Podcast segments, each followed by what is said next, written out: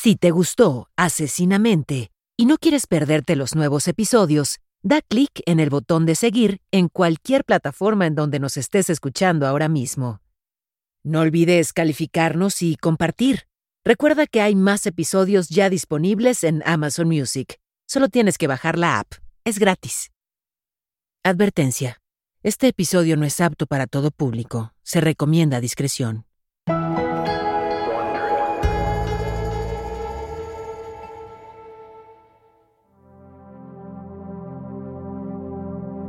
El 4 de junio de 2008, después de pasar la tarde haciendo el amor, dos jóvenes amantes llamados Travis y Jody decidieron terminar el día tomándose fotografías en la regadera.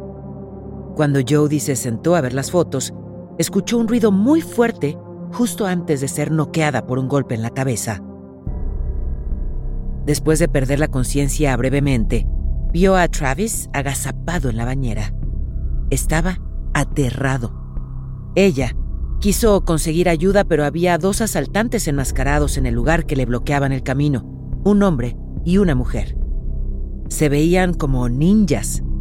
Mientras Jody intentaba escapar, uno de los intrusos armados la detuvo, le apuntó con un arma en la cabeza, le dijo que no se moviera y disparó. Pero, milagrosamente, debido a un fallo en el arma, logró escapar y lanzarse contra el asaltante que estaba apuntándole a Travis. Jody recibió otro golpe en la cabeza y despertó solo para ver cómo su amante gritaba mientras le disparaban en la cara. Ella intentó sacarlo de la regadera, pero los asaltantes volvieron a entrar al baño y discutieron sobre si debían matarla o no. La mujer insistía en hacerlo, pero el hombre dijo que no estaban ahí por ella. Aún así, la asaltante lo ignoró y fue hacia Jody con el arma. O tal vez era un cuchillo, quién sabe. Lo importante es que en ese momento le dijeron que ya tenían su nombre y su dirección que sacaron de su permiso para conducir y le dijeron que si le mencionaba algo a alguien, la matarían a ella y a su familia. Jody agarró su bolsa y salió corriendo por la puerta. ¿Confundidos? Pues también lo estaba la policía. ¿Por qué? Porque esa era la segunda versión de la historia que Jody contaba sobre los eventos que ocurrieron aquella noche en que Travis fue asesinado. ¿Suena poco creíble? Pues sí, lo es. No pudo mantener su historia por mucho tiempo. Incluso cambió muchos detalles en varias entrevistas que dio después de ser arrestada. La única parte de la historia que no cambió fue esta. Travis Alexander fue brutalmente asesinado en su casa. ¿Lo hicieron dos asesinos disfrazados de ninja? No fue una sola persona, y su nombre es Jody Arias.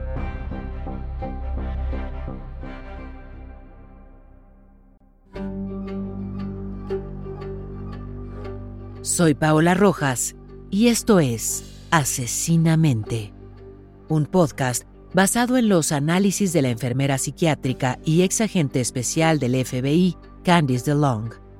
En esta serie, nos adentramos en lo más profundo y oscuro de la psique criminal. Acompáñame mientras exploramos la mente de los criminales más infames.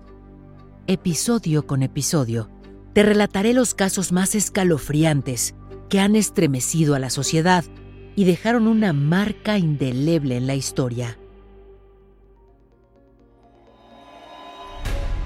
Me sumerjo, junto contigo, en los perfiles psicológicos que han desconcertado a los expertos en una búsqueda por comprender sus patrones y motivaciones.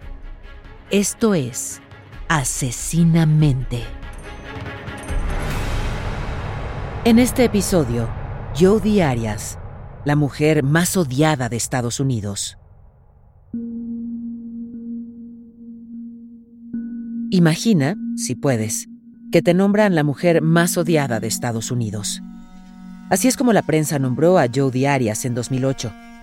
Obtuvo este título de la manera tradicional, se lo ganó. No solo asesinó brutalmente a un hombre muy querido por sus amigos y compañeros de trabajo, sino que los constantes cambios en su historia, su vanidad inquebrantable y sus mentiras sin remordimientos la convirtieron en una celebridad mediática. El caso y el juicio atrajeron la atención nacional y molestaron a muchos, al punto de que grandes multitudes se congregaban cada día en el juzgado pidiendo la muerte de Jody. Pero, ¿qué inspiró todo este odio?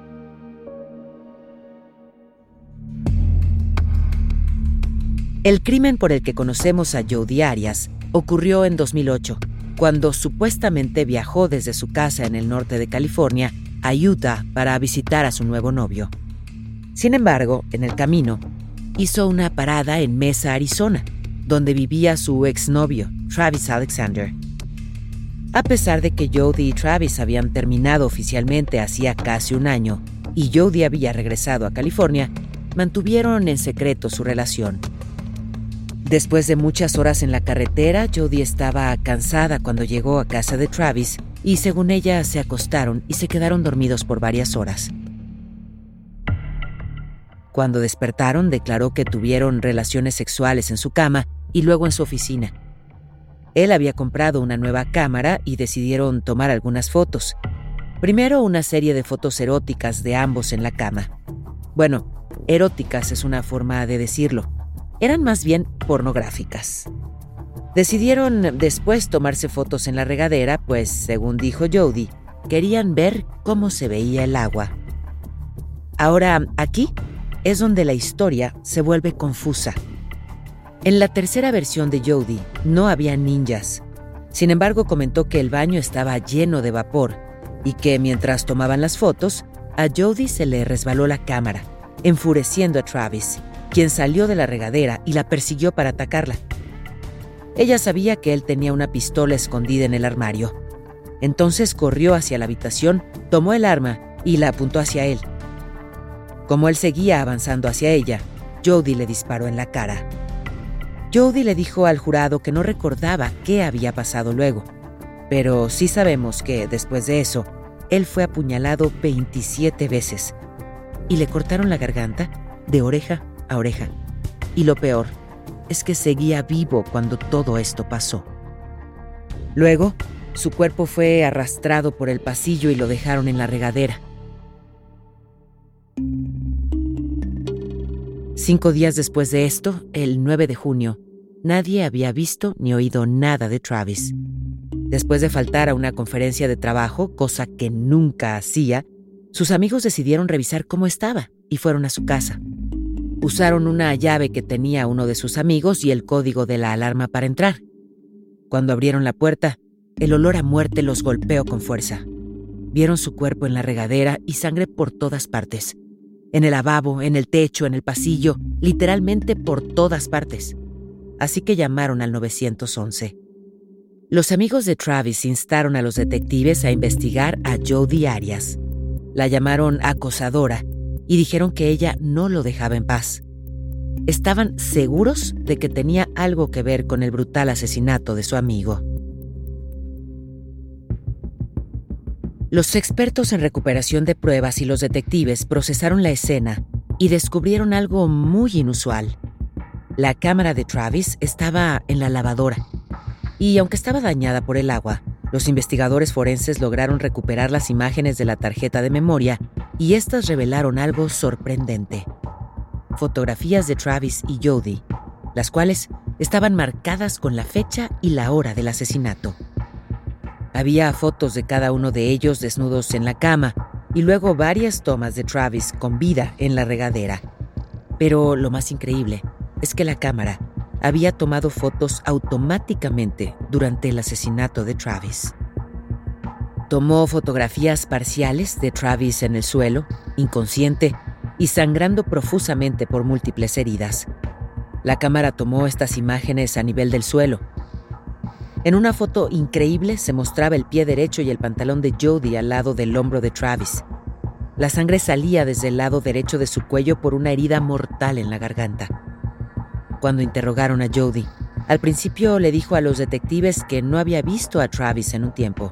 Así que, después de que descubrieron que mentía, empezaron a sospechar fuertemente de ella. Cuando encontraron el cabello y el ADN de Jody mezclados con la sangre en la escena del crimen, la policía se convenció de que ella era la asesina. Fue arrestada el 15 de julio de 2008, cinco semanas después del asesinato. Durante la primera entrevista no le dijeron nada sobre las pruebas de ADN y las fotografías que habían recuperado de la tarjeta de memoria de la cámara.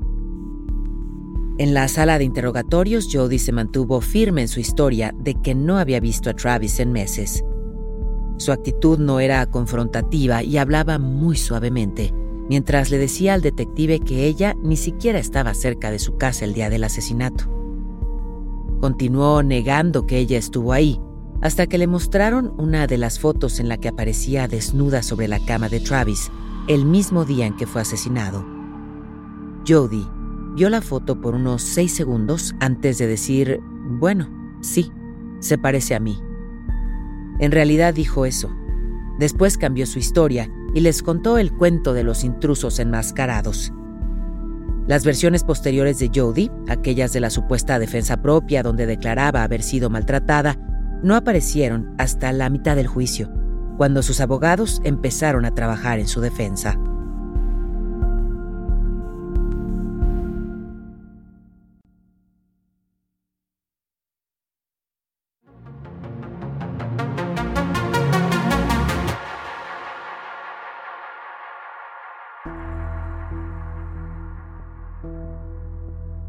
¿Qué sabemos sobre Jody Arias? Nació en 1980 en Salinas, California, cerca de San José.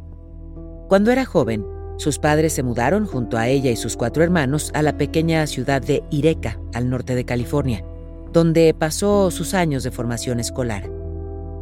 Durante el juicio, Jody afirmó que sus padres la maltrataban física y mentalmente durante su infancia, pero nunca se presentó evidencia de eso. Lo que sí se sabe es que cuando tenía 14 años, sus padres la entregaron al departamento del alguacil después de descubrir que cultivaba marihuana en contenedores de plástico. No la arrestaron, pero tampoco se veía arrepentida por los hechos. Sí estaba muy enojada, humillada y resentida, por lo que decía que sus padres le habían hecho.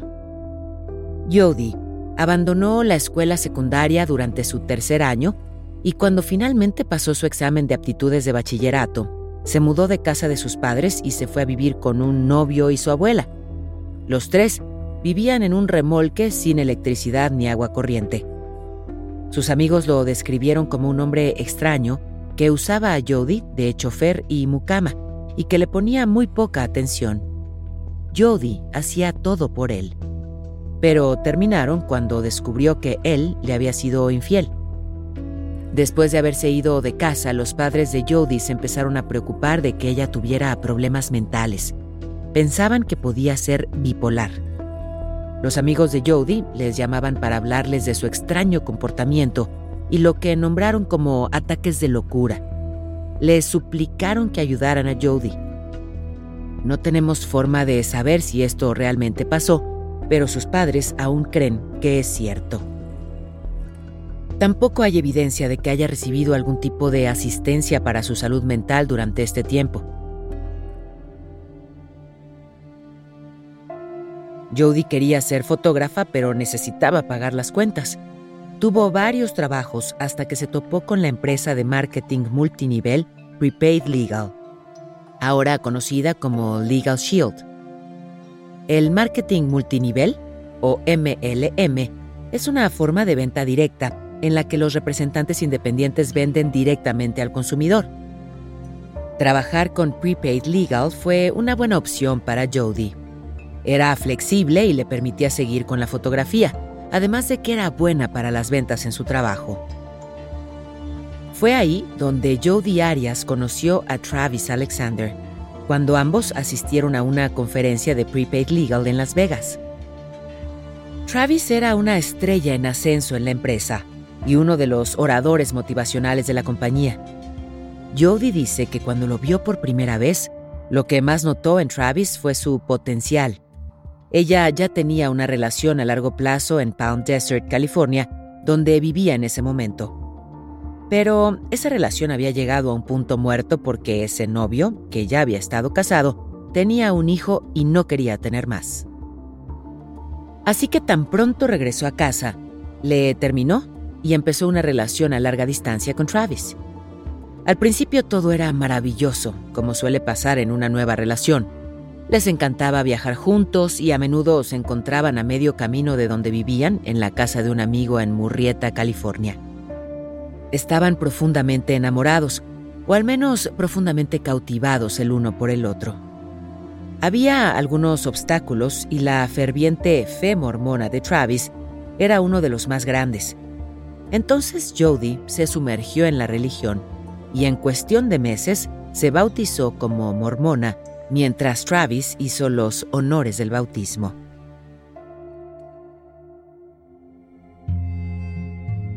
Sin embargo, la relación de Jody y Travis se volvió sexual, lo cual entra en conflicto directo con uno de los preceptos más importantes de la fe mormona. Para los mormones, el sexo fuera del matrimonio está prohibido. Esto se conoce como la ley de castidad. Colin McDaniel, profesora de estudios religiosos en la Universidad de Utah, explicó que los santos de los últimos días creen que debido a que el matrimonio es tan importante e intenso y la sexualidad es una parte esencial, esas expresiones sexuales deben reservarse solo para el cónyuge. Jody pensaba que si le daba a Travis lo que ninguna otra mujer le había dado, sexo, sería suyo para el resto de su vida. Sin embargo, al tener relaciones con él, se descartó toda posibilidad de que Travis alguna vez pensara en casarse con ella.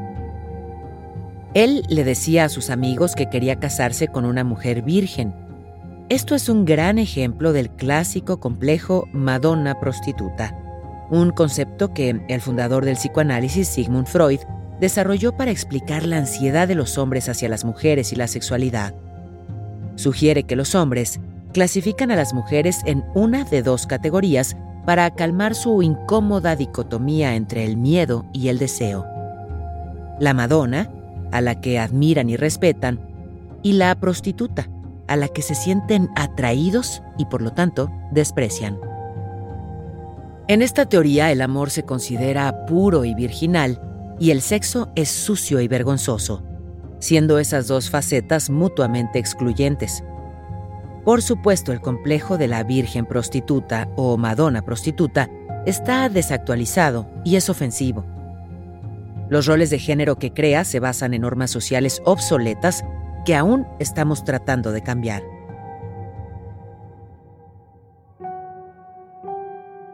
A medida que su relación empezó a desmoronarse, Jodie se volvió más y más posesiva de Travis. Comenzó a revisar sus correos electrónicos, sus mensajes de voz y sus cuentas en redes sociales. Sus amigos estaban preocupados por él y después de cinco meses juntos, Travis terminó con ella. Ella se negó a aceptar que habían terminado y tras la ruptura se mudó de California a Arizona para estar más cerca de él. Por eso, su relación sexual no se detuvo. Seguían viéndose en secreto, pero Jody no podía controlar sus celos y su ira, y acosaba a Travis constantemente. En dos ocasiones en que visitaba a otra mujer le pincharon las llantas. Jody también se metía a la casa de Travis a cualquier hora, usando la puerta para perros. Hostigaba a la nueva mujer con la que Travis salía, golpeando sus ventanas y puertas y enviándole correos amenazantes. Esta es una forma extrema de acoso que suelen llevar a cabo amantes obsesionados o rechazados.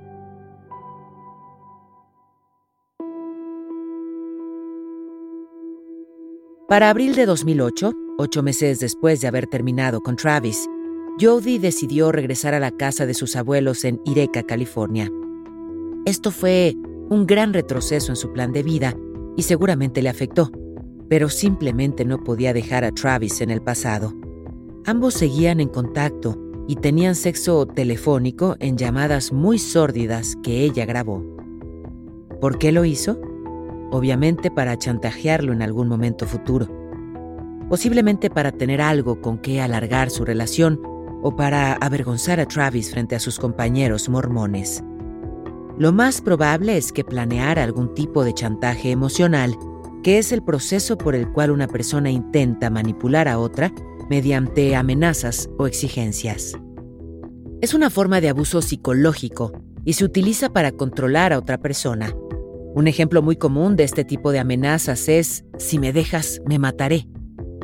Amenazar con revelar conversaciones telefónicas sexuales o llegar a hacerlo es una práctica que se conoce como pornografía de venganza y publicarla es un delito muy grave. No sabemos cuáles eran las intenciones de Jody para esas grabaciones de sexo telefónico, pero lo más seguro es que no fueran buenas.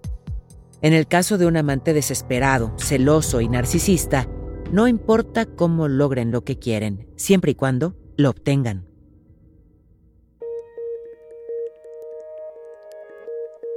A pesar de la relación sexual que tenían, tanto Jody como Travis habían seguido adelante con otras relaciones.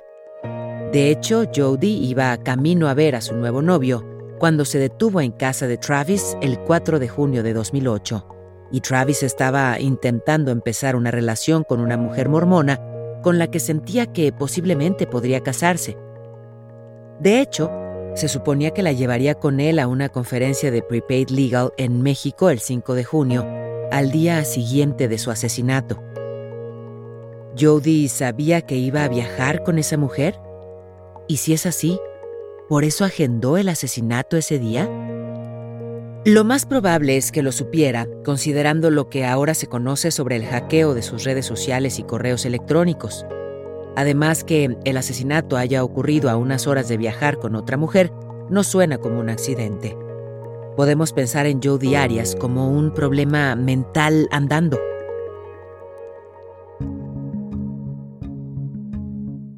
En el momento de su juicio hubo muchos debates y desacuerdos entre los psiquiatras que la habían evaluado para acusarla y aquellos que intentaban defenderla. Los profesionales de la salud mental que no estaban relacionados con el proceso legal opinaban en programas de entrevistas. Aquí hay algunas de sus teorías. Un psicólogo que testificó a favor de la defensa, llamado Richard Samuels, afirmó que Jody tenía TEP, trastorno de estrés postraumático, causado por un estrés agudo. Eso explicaría por qué su cerebro dejó de registrar los hechos y por qué no podía recordar haber apuñalado a Travis. Basó esto en la declaración de Jody que afirmaba que dos atacantes habían entrado en la casa y habían matado a Travis. Cuando llegó el contrainterrogatorio, el psiquiatra aseguró que el diagnóstico aún se sostenía si sumamos que Jody declaraba haber sido abusada. Esto resulta inexacto. El psicólogo de la acusación dijo que la pérdida de memoria era inconsistente con la amnesia traumática. Los vacíos en su memoria deberían haber sido más cortos Cuando el jurado le preguntó al doctor Samuels si era posible que un acusado engañara a un psicólogo, haciéndole creer que tenía trastorno de estrés postraumático, Samuels dijo que era posible, pero poco probable, señalando que cuando una persona está diciendo la verdad, sus historias tienden a cambiar ligeramente con algunos detalles de más o de menos a medida que se les pregunta repetidamente por ellas. Señaló cómo la historia del intruso se mantuvo exactamente igual durante el interrogatorio repetido hasta que finalmente dijo que fue en defensa propia. Es muy posible que el doctor Samuels se dejara llevar por las mentiras de Jody. La fiscalía incluso acusó a Samuels de tener prejuicios y de haber formado una relación con la acusada. El psicólogo de la fiscalía argumentó que Jody no tenía trastorno de estrés postraumático sino trastorno límite de la personalidad o TLP. Esto la hacía camaleónica y volátil, rápida para el enamoramiento repentino e igualmente capaz de odiar. El TLP es muy real y está listado en el Manual Diagnóstico y Estadístico de Trastornos Mentales. Es bastante controvertido, porque muchos de los síntomas se superponen y también pueden diagnosticarse como otros trastornos, por ejemplo, los trastornos del estado de ánimo y de ansiedad, así como el de estrés postraumático. Ya hablamos en episodios anteriores sobre el TLP, y casi se ha convertido en un diagnóstico general para cualquier persona que tenga un comportamiento irregular. Pero para ser clasificado como alguien con trastorno límite de la personalidad, un individuo debe tener cinco o más de los siguientes síntomas. Número 1. Esfuerzos frenéticos por evitar un abandono real o imaginado. Y es cierto, este encaja claramente. Cuando Travis comenzó a distanciarse, el comportamiento de Jody se volvió cada vez más errático hackeó sus correos electrónicos y redes sociales, entraba en su casa sin invitación a todas horas, amenazó con suicidarse y le pinchó los neumáticos. Su miedo al abandono era absolutamente real y un gran problema para ella. No iba a dejar que Travis la dejara sin luchar. Número 2. Un patrón de relaciones inestables e intensas caracterizado por alternar entre los extremos del amor o el odio. En el caso de Jodie, no hay un patrón de este comportamiento.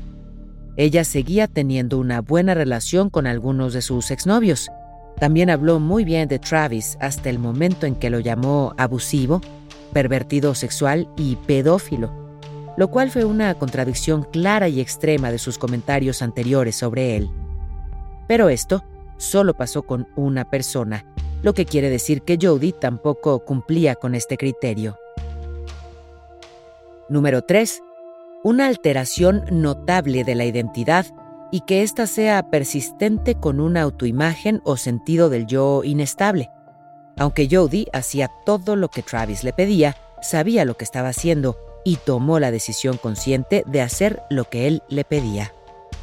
Y al parecer le gustaba, así que Jody tampoco cumplía con este criterio. Número 4. Impulsividad en al menos dos aspectos que pueden ser potencialmente dañinos para uno mismo. Por ejemplo, gasto excesivo de dinero, relaciones sexuales excesivas, abuso de sustancias, conducción temeraria de vehículos o atracones de comida. Jody era capaz de dejar su trabajo y salir a buscar a Travis si éste no respondía a sus llamadas. Amenazaba a cualquier otra mujer en la que él, según ella, podría estar interesado. Todo esto junto con su intensa relación sexual con él, son síntomas que respaldan esta característica. Pero una señal aún mayor de impulsividad fue la decisión de arrojar la cámara en la lavadora en lugar de llevársela de la escena del crimen. Eso fue muy impulsivo y muestra que no estaba pensando las cosas.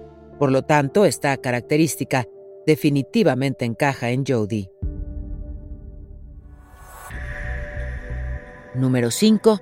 Comportamiento suicida recurrente, así como gestos, amenazas o comportamiento automutilante. Aunque Jody ha afirmado que era suicida, no hay evidencia de que haya intentado llevarlo a cabo. Cuando estuvo bajo custodia intentó hacerse algunos cortes superficiales en la muñeca, pero después dijo que le dolió demasiado como para tratar de continuar. Número 6. Cambios de humor intensos o ansiedad. Los cambios fueron quizá lo que más deterioró su relación con Travis. Había razones para que su humor variara. Era el resultado de su relación desmoronándose. Cuando alguien tiene TLP, los cambios de humor no son situaciones, son parte de la personalidad de los individuos, lo que significa que podrían, por ejemplo, enojarse aunque todo esté bien.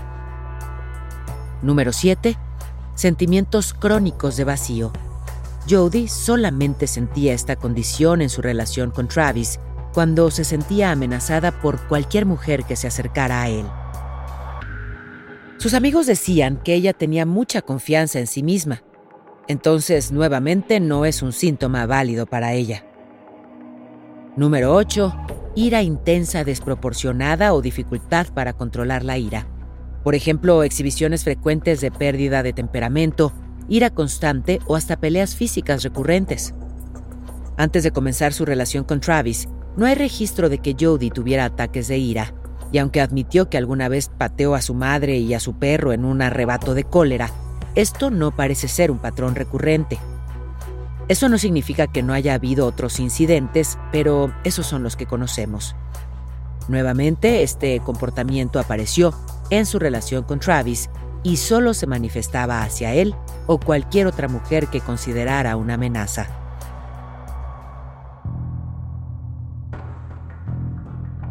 Y finalmente, número 9. La trascendencia de la ideación paranoide relacionada con el estrés o síntomas de estrés disociativo severo.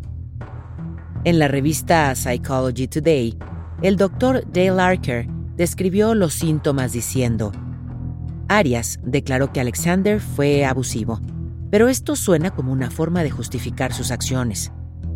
La paranoia es sospechar excesiva o irracionalmente de otros, pero ella no pensaba que Alexander estaba conspirando contra ella, sino que tenía miedo de que él la abandonara. Arias no era paranoica. La amenaza de perder su relación era real, no imaginaria. Entonces, según los criterios del DSM-4, Jodi Arias podría acercarse al criterio de trastorno límite de la personalidad si y solo si consideramos su relación con Alexander pero el TLP es un trastorno de la personalidad, no un trastorno de relación. Generalmente aparece en la adolescencia y se manifiesta con el tiempo ante muchas personas, situaciones y circunstancias. En las declaraciones iniciales del juicio, la fiscalía afirmó que en los días finales, antes de su muerte, Travis dijo que tenía miedo de Jody. La llamó sociópata y, cito, lo peor que me ha pasado. De hecho, uno de los otros diagnósticos que se le dio a Jody por parte del psicólogo de la fiscalía fue que era sociópata y también narcisista. Esa es la cuestión. A veces una persona puede tener síntomas de un diagnóstico y no tener la enfermedad. Por ejemplo, ella tiene muchas de las características que tienen los sociópatas, incluyendo la mentira patológica, la falta de respeto por las reglas, un rasgo que se vio muchísimo durante el juicio en su actitud contra los abogados de la Fiscalía, y la manipulación e impulsividad, las cuales ya abordamos. La característica que más encaja es la falta de cualquier tipo de remordimiento o culpa por lo que hizo. En ningún momento durante el arresto, la investigación o el juicio, ella dijo lo que sentía. Pero la sociopatía es un trastorno de personalidad que forma parte del espectro del trastorno de personalidad antisocial. Este suele aparecer en la adolescencia y es consistente. No hay registro de que Jody hubiera exhibido este tipo de comportamiento antes de su relación con Travis. ¿Es posible que la relación convirtiera a Jody en una sociópata? La respuesta es un rotundo no. La sociopatía y la psicopatía se crean gracias a una combinación de crianza y naturaleza. La relación no convirtió a Jodie en una asesina. Ella se convirtió en una asesina debido a que la relación no iba como ella quería. En cuanto al diagnóstico de narcisismo, el mismo Dr. Archer escribió un artículo que decía que Jodie Arias era la viva imagen del mismo. Y es cierto. Debemos recordar que el narcisismo es una condición mental.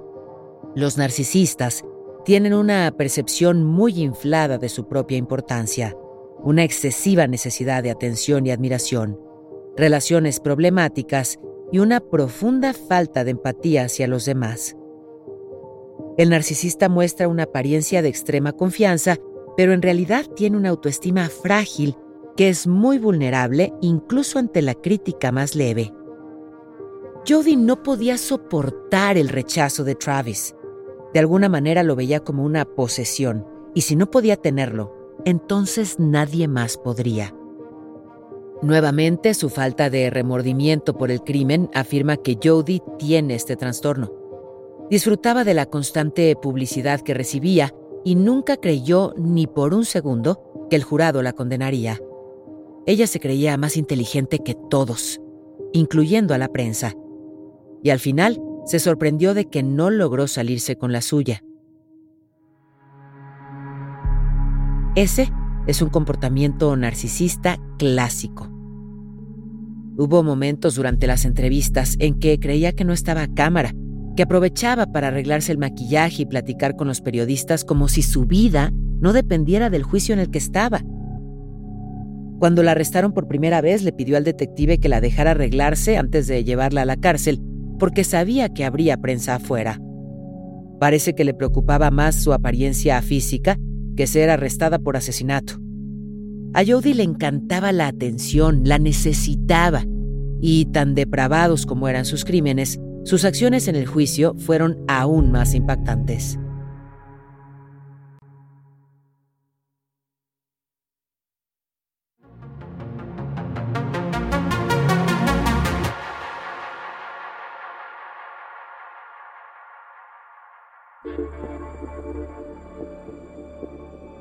Sus coartadas en constante evolución y su voluntad de dar entrevistas a la prensa crearon la tormenta mediática perfecta durante su juicio.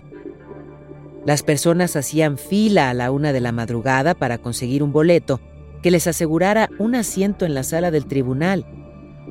Se realizaban dos loterías al día para los asientos, una por la mañana y otra por la tarde, y algunas personas llegaron a pagar hasta 300 dólares por el acceso.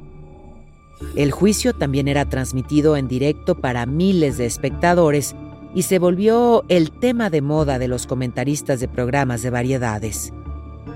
Las multitudes que se congregaban afuera del tribunal acosaban a cualquier familiar o amigo de Jody que llegaba y sus abogados temían por sus vidas. Parte de la fascinación del público por el caso se debía a la similitud con una telenovela. El Toronto Star afirmó con su mezcla de celos, religión, asesinato y sexo, el caso Jodi Arias muestra lo que sucede cuando el sistema de justicia se convierte en entretenimiento. La confrontación entre los abogados de ambas partes, las mentiras expuestas y las explícitas grabaciones sexuales que se reprodujeron durante los 18 días del juicio solo aumentaron el morbo colectivo. Jodi fue considerada, y cito, la mujer más odiada de Estados Unidos por varios medios de comunicación y plataformas de redes sociales, y el público adoraba odiarla.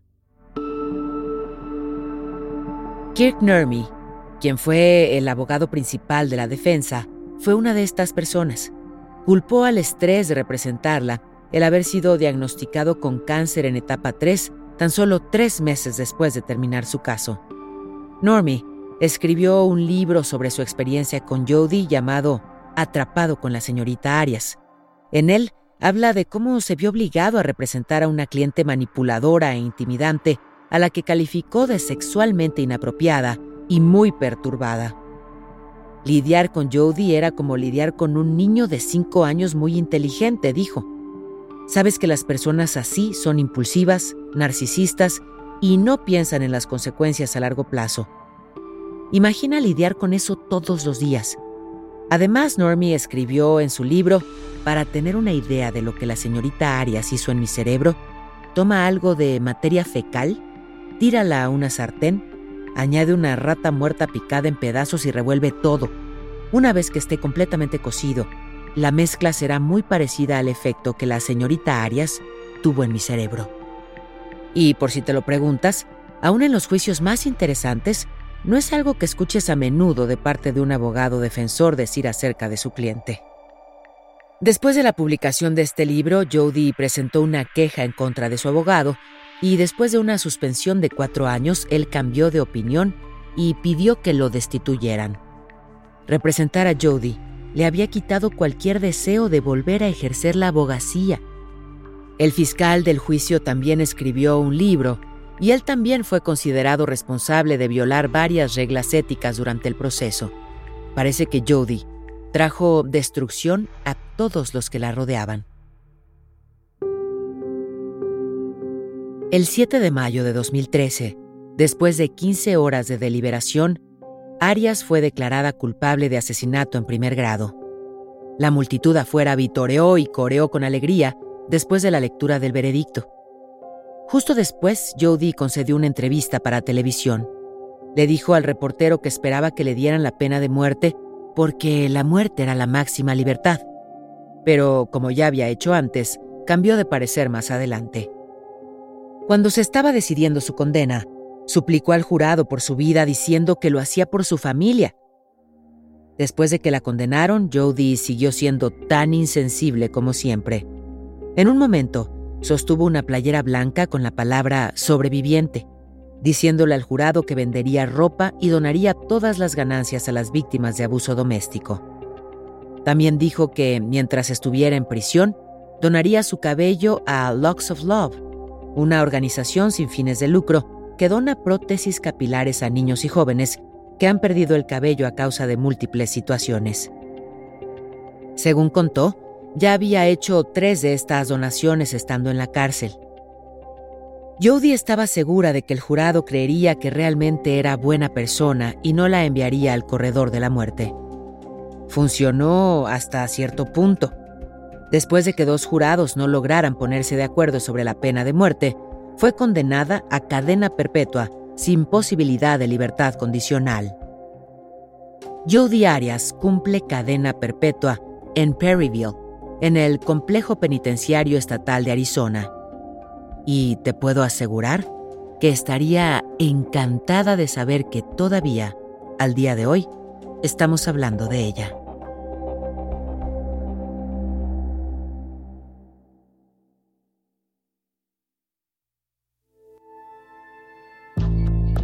Esto fue Asesinamente, una producción de Wondery. Gracias por escuchar. Asesinamente está disponible donde sea que escuches tus podcasts. Accede a nuevos episodios antes y sin anuncios en Amazon Music, incluido con tu suscripción Prime.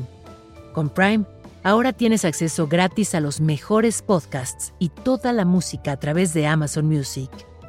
Descarga la aplicación ahora.